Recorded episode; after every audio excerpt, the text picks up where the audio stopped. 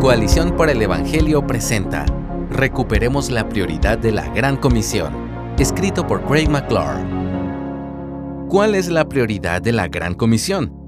Hay algunos puntos de vista conocidos como posiciones prioritarias de la misión que intentan responder a esta pregunta. Para hacerlo, cada una de ellas ofrece su perspectiva particular sobre cómo se establece la relación apropiada entre la proclamación del Evangelio y la transformación social en el contexto de las misiones globales. Algunas posiciones radicales definen el énfasis de la Gran Comisión de forma tan amplia que incluye casi cualquier actividad cristiana. Por ejemplo, el liberalismo tiene como prioridad la transformación social sin necesidad de proclamar el Evangelio. Mientras tanto, otras posiciones definen la prioridad de la misión de una manera demasiado estrecha, como cierto tipo de fundamentalismo que prioriza la proclamación verbal del Evangelio, mientras repudia la mayoría de las formas de compromiso social al considerarlas como una actividad misionera ilegítima. Por supuesto, la mayoría de los cristianos entienden que renunciar por completo a la responsabilidad social por el interés en la regeneración individual o viceversa ignora el precedente bíblico.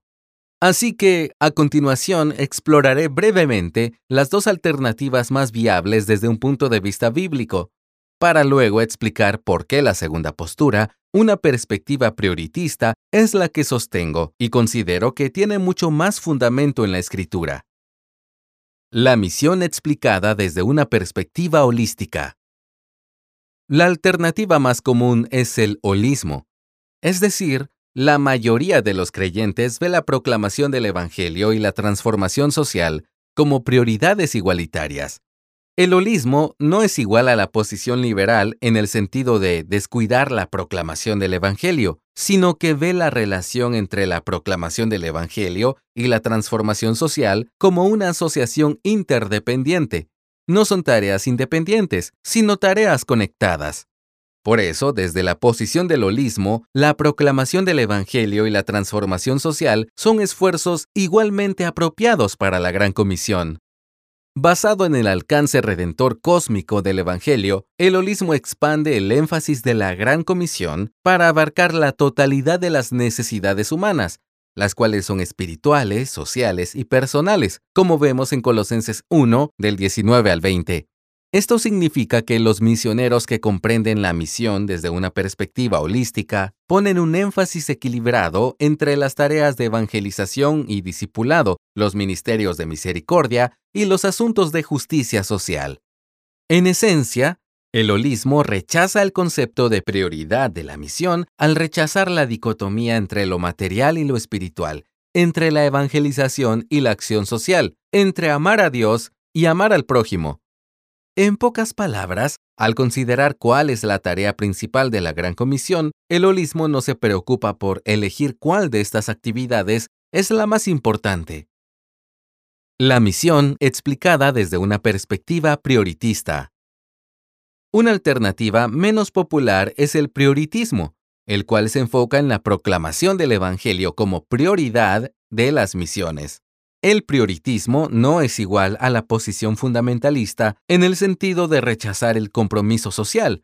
Más bien, sostiene que la proclamación del Evangelio y la transformación social no son antitéticas u opuestas, pero tampoco son iguales. Desde esta perspectiva, la tarea principal en la Gran Comisión es hacer discípulos en las naciones por medio de la evangelización y la plantación de iglesias.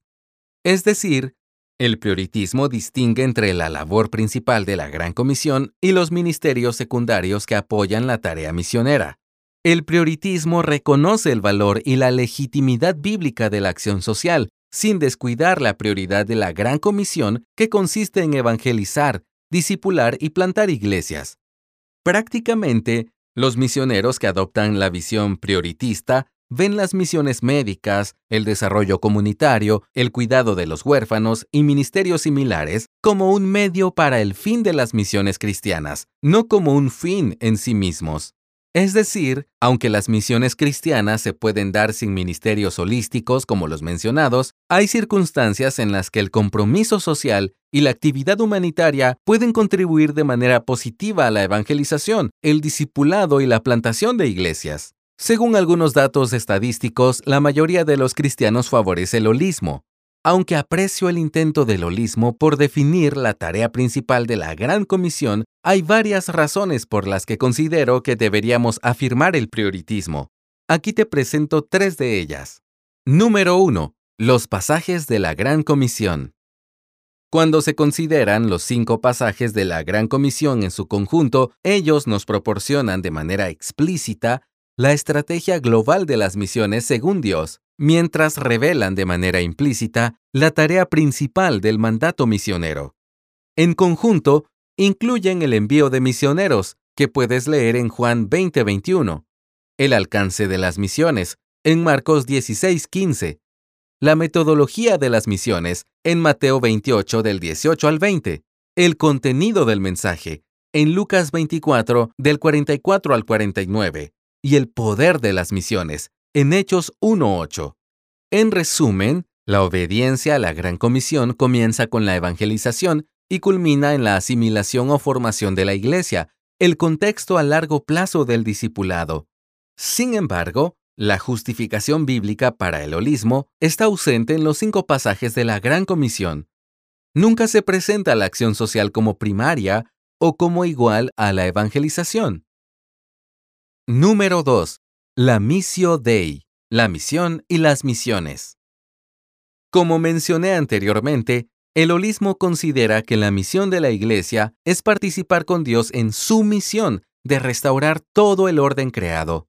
El holismo argumenta que si el alcance del plan redentor de Dios es tan amplio como la creación, entonces nuestra participación en las misiones globales debe ser igualmente amplia apoyándose en pasajes como Colosenses 1.20 y Romanos 8.21. Sin embargo, el problema con tales definiciones amplias es que nos dejan con una tarea misionera que es indefinida y subjetiva. El prioritismo diferencia entre la misión de Dios, la misión de la Iglesia y las misiones, y lo hace estableciendo tres distinciones. Primero, la missio Dei es la misión trascendente y completa de Dios en la creación, que involucra todo lo que Él está haciendo para cumplir sus propósitos. Segundo, la misión es la tarea totalmente inclusiva de la Iglesia. Esta misión involucra todo lo que Dios delega a la Iglesia a hacer en el mundo como su instrumento de transformación. Lee Mateo 5 del 13 al 16. En este sentido, la misión es holística, pero la responsabilidad de la transformación social recae en la iglesia local. Esto lo puedes ver en 1 de Juan 3:17 al 18 y Galatas 6:10, por ejemplo. Tercero, las misiones se refieren a la tarea específica de la Gran Comisión, que consiste en cruzar barreras culturales, religiosas, étnicas y geográficas para ser discípulos. Incorporar estas tres distinciones en la estrategia de las misiones globales preserva la intención bíblica de la Gran Comisión, sin disminuir la responsabilidad de la Iglesia local para la transformación social. Número 3. La mayor necesidad de la humanidad. La popularidad del holismo deriva de una comprensión errónea de la mayor necesidad de la humanidad. Según datos recientes, la mayoría de los cristianos creen que los problemas mayores del mundo son la atención médica, el hambre y los problemas de justicia.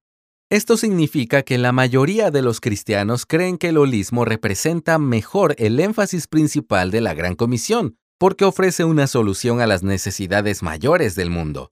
Sin embargo, aunque la atención médica, alimentar a los hambrientos y la reforma social son importantes, no son la solución a los problemas mayores del mundo, ni son la tarea principal de la Gran Comisión. Si la prioridad de la Gran Comisión se determina por lo que la humanidad más necesita, entonces el mensaje del Evangelio de la salvación eterna merece mayor atención.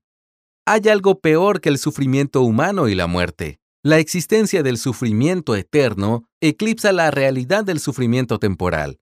Por lo tanto, dado que la humanidad está separada de Dios y enfrenta un juicio eterno, la comunicación verbal del mensaje de reconciliación con Dios debe tener prioridad sobre la acción social. Lee Hechos 4:12.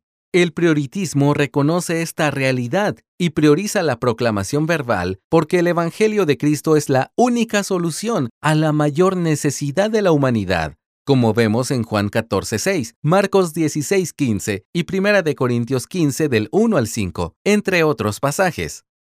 Las escrituras claramente mandan tanto la proclamación del Evangelio y su demostración, el evangelismo y los ministerios de misericordia, por ejemplo en Miqueas 6:8 y Gálatas 2:10. Pero cuando se trata de la Gran Comisión, la tarea principal es hacer discípulos de las naciones por medio de la evangelización y la plantación de iglesias. Gracias por escucharnos. Si deseas más recursos como este, visita coaliciónporelevangelio.org.